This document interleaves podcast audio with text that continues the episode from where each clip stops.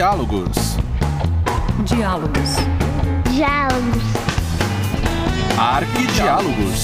O seu podcast de arquitetura que dialoga com outros saberes.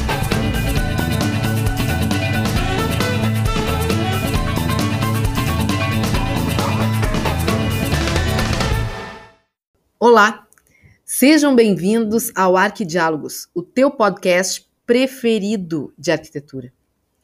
Nosso episódio de hoje retomará o formato Teoria e Crítica. Eu sou Nilza Colombo e agora te convido a refletir junto comigo sobre um aspecto importantíssimo da arquitetura contemporânea.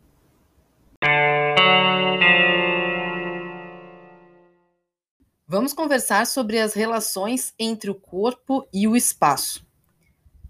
Para isso, me baseio no pensamento de Urani Palasma, arquiteto e crítico de arquitetura, nascido em 1936 lá na Finlândia. Palasma foi professor na Universidade de Helsinki e escreveu diversos livros com a temática da fenomenologia. Mas o que vem a ser isso, fenomenologia? Que palavra estranha é essa? De um modo bem, bem por cima, podemos entender como um estudo dos fenômenos e é bom entender também pelo viés do espaço, da arquitetura. Então, para isso, eu pensei em vários teóricos de várias áreas uh, que eles escreveram sobre essa fenomenologia. Husserl, Heidegger, Merleau-Ponty. Mas, no resumão, a fenomenologia é um entendimento do mundo por meio dos sentidos. E podemos uh, entender na arquitetura como a experiência vivida sensorialmente pelo corpo no espaço. E para o entendimento dessas relações, vou falar um pouco. Acredito que esse nosso episódio vai ser mais um pouquinho mais curto do que os demais. Então vou falar sobre o livro do Johanne Palasma, Os Olhos da Pele: A Arquitetura e os Sentidos. Esse livro foi editado pela Bookman e também tem outros títulos dele na Gustavo Gille. Infelizmente, muitos livros que versam sobre esse tema ainda não foram traduzidos para o português. Uh, mas falando nos olhos da pele do Palasma, o livro foi publicado pela primeira vez em 1996. E essa edição que tenho aqui comigo é da Bookman, de 2011. A ideia aqui é que a gente converse a partir do livro do Palasma, mas que ele esteja em diálogo também com outros autores, na medida do possível, vou pontuando essas trocas, esses outros autores.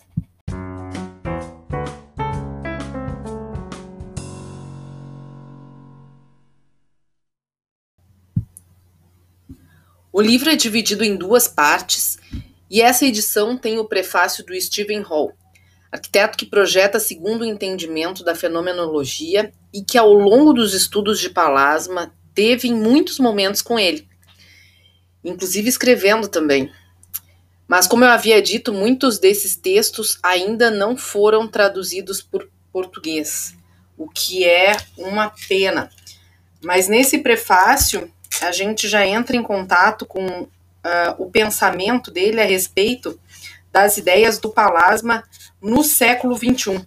Ele diz o seguinte: na primeira década do século XXI, essas ideias ultrapassam o horizonte e penetram a nossa pele. Olha só, bem poético o Stephen Hall. Então, vamos pensar. Quais são os sentidos? Nosso mundo ocidental, Aristóteles já nos ensinou que são cinco: visão, audição, tato, olfato e paladar. Nem todas as civilizações entendem dessa forma. Uh, por exemplo, os javaneses entendem visão, audição, sentimento e fala. Já os Kaxinawa do Peru entendem os sentidos como pele, mão, ouvido, órgãos genitais, fígado e olhos. Diferente, né? Mas, como pertencentes a esse mundo ocidental, vamos falar dos cinco sentidos como estamos acostumados. Então, analisando a cultura ocidental, podemos perceber que existe uma hierarquia dos sentidos. É nítida a predominância da visão sobre os demais. E esse fato é criticado pelo Palasma, que menciona várias vezes a cultura do ocularcentrismo, ou seja, a centralização de nossas ações no visual. Mas essa predominância não é um, um fato isolado da nossa época. A gente herda essa ideia de visão como predominante há muito tempo já. O Palasma menciona a arquitetura grega. Lembram lá da, das ênteses, né, que são esses recursos requintados de correção ótica? Então, isso dava um prazer aos olhos, ou seja, a vinculação de algo belo tá, ligado ao prazer da visão.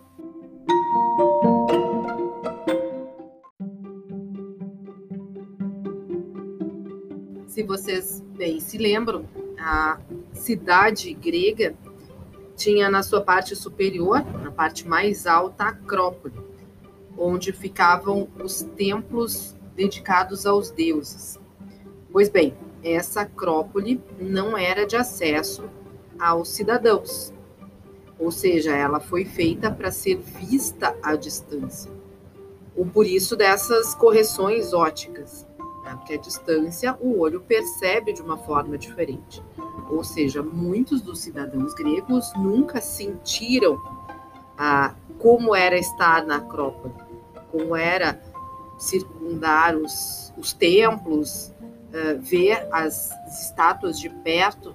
Nada disso era permitido, ou seja, a predominância da visão desde aquele momento. Já no Renascimento, essas questões foram retomadas. O Leon Batista Alberti retoma todas essas correções ah, e, unido à perspectiva, que é uma ideia de visão sem obstáculos, de, de uma linearidade que conduz o olhar a algo correto, isso foi, de certa forma, referendado. Com relação ao ao Renascimento também, o antropólogo Le Breton, francês, fala que na Renascença o olho é celebrado como janela da alma. Olha só, também outra poesia. Ah, e ele dá uma série de argumentos relacionados não só à arquitetura, mas que referendam ah, essa predominância da visão sobre os demais sentidos. Ele fala, por exemplo, que a difusão das obras impressas nas cidades europeias uh, deram à escrita um valor bem importante que antes era conferido à audição, por exemplo. As pessoas escutavam determinadas leituras de seja da Bíblia, seja de algumas leis, né? E agora elas poderiam elas mesmas ler. Claro que a gente sabe, né, que o índice de analfabetismo era bem alto, mas já havia essa possibilidade que antes não acontecia. Ah, e outro ponto também é que na arte as pessoas elas queriam ser retratadas, ou seja, elas queriam que, as pessoas, que outras pessoas vissem o seu retrato, a sua pintura. E vamos dar um pulo lá para o modernismo agora. O Palasma diz que a visão aparece como predominante de forma muito forte nos escritos modernistas. E quem é que escreve muito, muito, muito no modernismo? Claro, ele, Le Corbusier. Né? Ele escreveu: olha só, eu existo na vida apenas se posso ver. Olha só, Le Corbusier, é, já deixando muito claro qual era o sentido que ele tinha como é, predominante, como mais importante. E não parou por aí. Ele escreveu também que a arquitetura é o jogo sábio, correto e magnífico dos volumes reunidos sob a luz. Claro que a gente sabe que a ação da luz ela ultrapassa uh, o sentido da visão. Mas aqui o, o Le Corbusier está relacionando a luz no momento de encontro com os, os volumes. Então, para ele, sim, é uh, o predomínio da visão que está relacionado com esse jogo de luzes. Aí, no modernismo, isso vai acontecendo de forma bastante clara. Ah, os cinco pontos, ah, uma arquitetura que é para ser vista como bela de uma maneira é, universal. Todo mundo praticamente tem que ter o mesmo entendimento da arquitetura, a mesma visão da arquitetura. Então, no momento moderno, a essa predominância, essa hierarquia da visão, ela se torna muito forte. E o que, que isso deixou como legado? Ah, deixou como legado uma arquitetura em que as pessoas não necessariamente se identificam, porque a forma de relação ah, do nosso corpo com o mundo são sentidos. Sejam cinco sentidos na nossa cultura, de mais sentidos em outras civilizações, mas é ah, a forma como a gente entende, como a gente codifica, como a gente se identifica nesse mundo. Aí, no momento em que eu tenho só a visão, eu neutralizo os outros sentidos. Aí, isso, de certa forma, acaba atingindo a forma como a gente projeta, ou a forma como as pessoas interagem com o seu espaço. Nesse sentido, recai a crítica ferrenha do palasma à arquitetura de hoje. Ah, essa herança do modernismo, que vem, como a gente já conversou, de outros momentos também, mas que ainda está muito enraizada na arquitetura é, contemporânea nós, ah, ele se coloca completamente contra isso. E ele fala, inclusive, que a visão é o sentido do distanciamento, da separação e coloca que, em contraposição a isso, o tato é aquele sentido que une e que apresenta intimidade. Ah, então, por que, que a arquitetura de hoje, por que, que a nossa arquitetura não estimula os outros sentidos? Continua nessa forma de predomínio, de valorização da visão. Se o nosso corpo ele interage com o mundo com os cinco sentidos. Ah, por que, que a nossa arquitetura não tem cheiro? Por que, que a nossa arquitetura não é ouvida? Por que, que a gente não pode pegar ah, nos elementos da nossa arquitetura? Então, o Palasma ele coloca de uma forma bastante contundente ah, que a arquitetura como algo que tem que ser voltada para o estímulo dos sentidos que é essa arquitetura de fato que vai mexer com as pessoas. E é interessante também que a gente comece a questionar as consequências dessa, dessa passividade frente à arquitetura. Né? Se eu tenho um espaço que é meramente contemplativo, qual é o meu papel dentro dessa arquitetura? O que, que eu devo fazer? De que forma eu devo me comportar.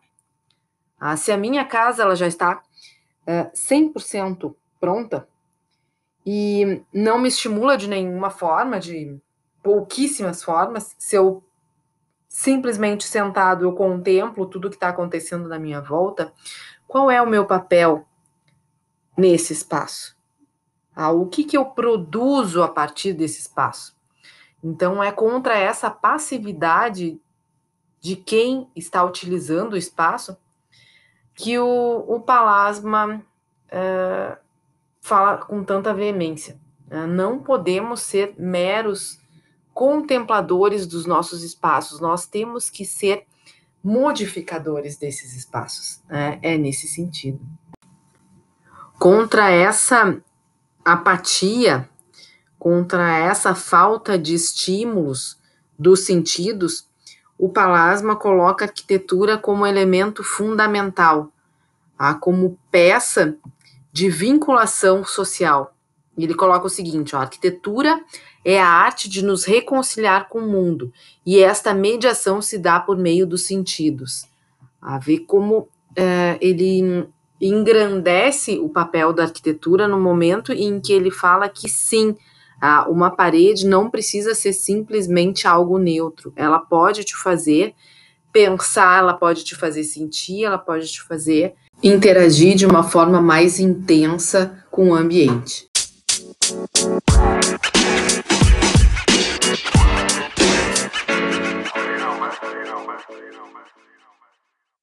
Como exemplos dessa tendência, cito três museus: o Quiasma, do Steve Hall, o Museu do Holocausto, do Daniel Libeskind, e o Museu da Memória do Estúdio América.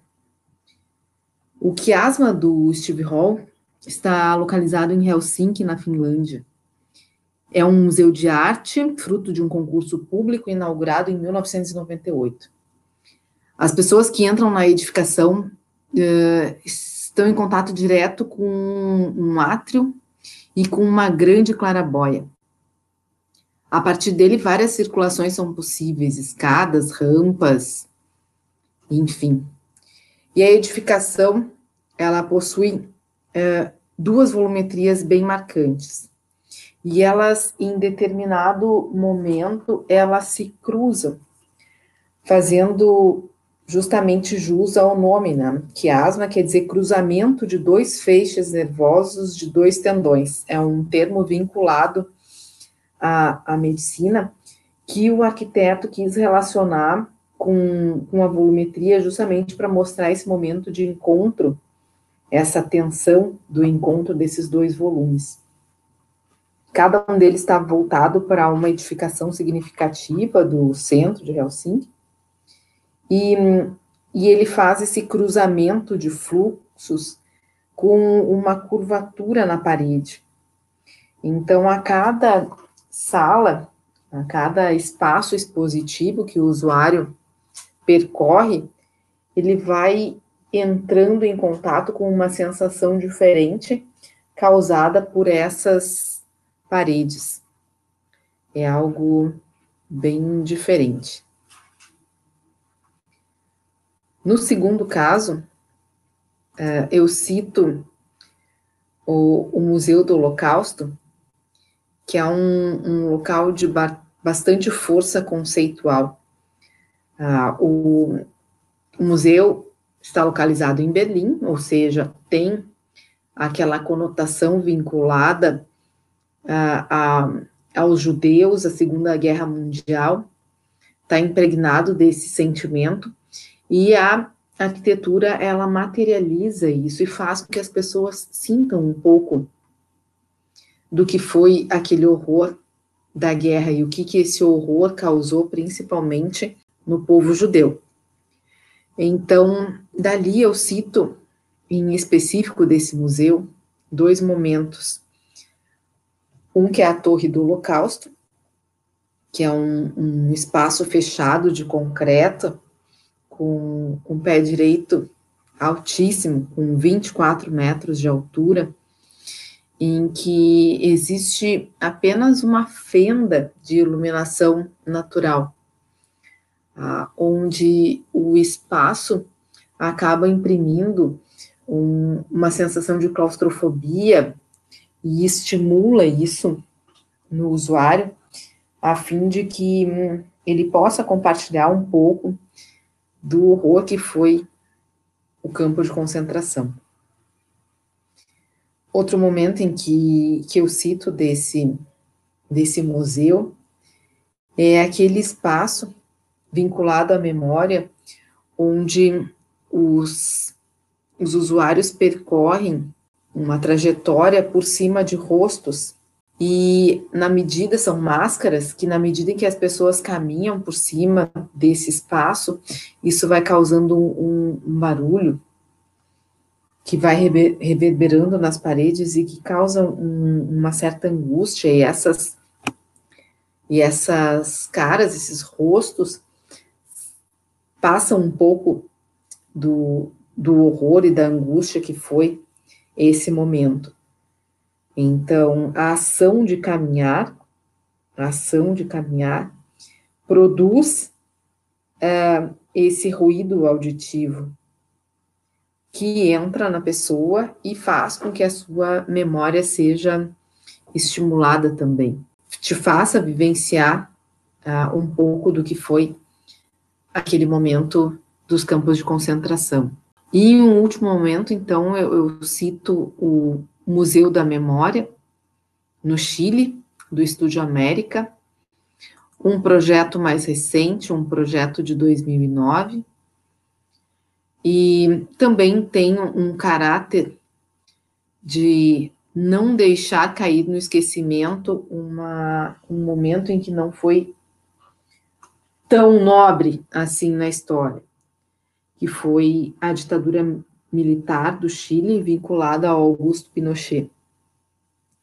Então, é uma edificação de uma quadra inteira, em que o, o bastante significativo dela é que as pessoas uh, precisam descer, uh, tem uma rampa na esplanada de entrada, e as pessoas descem por essa esplanada, por essa rampa, para poder entrar no museu, que fica uh, acima dessa entrada, tem um vão de 51 metros.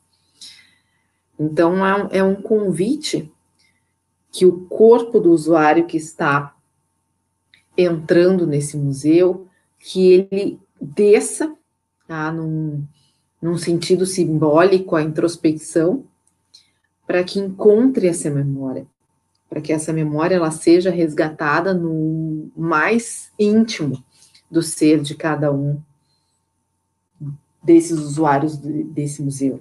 Tá? Então, é o corpo que é convidado ao movimento através da arquitetura. Tá? É um, um momento de imersão para o encontro da memória. Esse museu, ele, em muitos pontos, ele evidencia a materialidade da pedra, que é algo que Palasma fala bastante também na questão da materialidade como algo palpável, algo que, que te transmite uma textura, que te vincula de certa forma com a parede e que também tem o caráter etéreo, tá? assim como uh, a intenção desse museu, uh, com esse caráter valorativo da memória, ele faz com que essas lembranças elas também sejam eternizadas. E em muitos pontos esse museu ele possui panos de vidros e esses panos de vidro, eles têm uma vinculação forte com a entrada de luz em pontos da memória em que de repente a ditadura militar ela quis esconder, quis colocar justamente em um local de sombra. Ah, então uh, esse encontro do corpo com a luz rememora uh, esse jogar de luz sobre os fatos obscuros. Então, mais uma vez, o corpo participando é, de um elemento de extrema importância para que as pessoas não simplesmente olhem uma foto, olhem um quadro, mas elas vivam essa experiência de rememoração. Ah, isso é a fenomenologia que Johanny Palasma tanto comenta no livro dele. Claro que ele ressalta a questão do toque, a questão do tato, ah, mas a gente vê que em muitos pontos a arquitetura ela responde ah, com, com os outros sentidos também. E aí a gente se pergunta, tá, mas e o cheiro e o paladar, aonde entra na arquitetura? Onde esses sentidos encontram uma materialização? Bom, aí também vai depender de de ritos que sejam impressos a essa arquitetura. A gente bem sabe que em shoppings, em determinadas lojas, a gente passa pelo mall do shopping, não precisa nem entrar na loja e a gente sente aquele cheiro de algum produto específico vendido nessas lojas. A primeira coisa que ativa é a nossa memória referente a esse produto.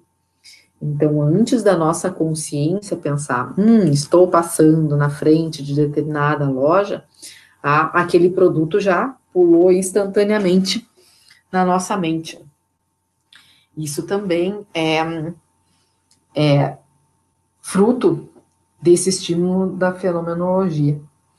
E de igual forma, a gente pode ser estimulado pelo odor para chegar no paladar. Determinadas comidas típicas, determinados momentos que nos fazem, de repente, rememorar outros lugares que não a nossa história, que não a nossa cidade. Enfim, tudo isso pode ser resgatado por meio dos sentidos. Então, é, o que eu gostaria né, de comentar com vocês a partir dessa leitura que eu fortemente indico aos olhos da pele, a arquitetura e os sentidos do, Johanny Palazzo, é que a gente comece a pensar nesses espaços que a gente frequenta, nesses espaços, nesses espaços que a gente produz, ah, para que a gente atribua o estímulo aos sentidos, para que a nossa vivência seja efetiva, para que a gente não caia naquela passividade da contemplação uh, e faça com que a gente esqueça que nós somos protagonistas dos nossos espaços. E agora não falo só como como arquiteto, não é só o arquiteto que produz o espaço, mas o usuário ele interfere, ele interage. Aí no momento em que ele é colocado como um mero espectador passivo, ele deixa de interferir significativamente nesse espaço e socialmente também. As interações, elas não acontecem só uh, no, no estado físico, elas acontecem no estado social. E a gente não pode ter essa passividade em nenhum desses momentos. Ah, então, aqui deixo essa indicação para que a nossa arquitetura seja mais estimulante, que ela respeite mais a nossa natureza de seres humanos possuidores de sentido. Certo, gente? Então, fica a dica aí do livro. E aproveito, então, para finalizar esse nosso episódio agradecendo sempre a sua participação. Você, ouvinte, é o motivo da, dos nossos estudos, dos nossos debates. E também deixo o convite, a participação lá no Instagram, no Arquidiálogos, para que a gente possa ter pautas direcionadas para o teu interesse. Quero saber nessa semana aí quais são os espaços que te estimulam. Conversa com a gente. Muito obrigada